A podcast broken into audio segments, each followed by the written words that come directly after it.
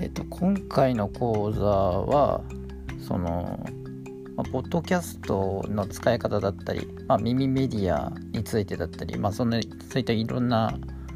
ことが学べたものかなと思います。で今回あのえーとまあ、ポッドキャストを使ってその配信というものをしてみたんですけれども、まあ、まだまだちょっとこうね配信してみたいことまだ全然思いつかないんですけれども何か楽しいことを進めることができたらいいなと思います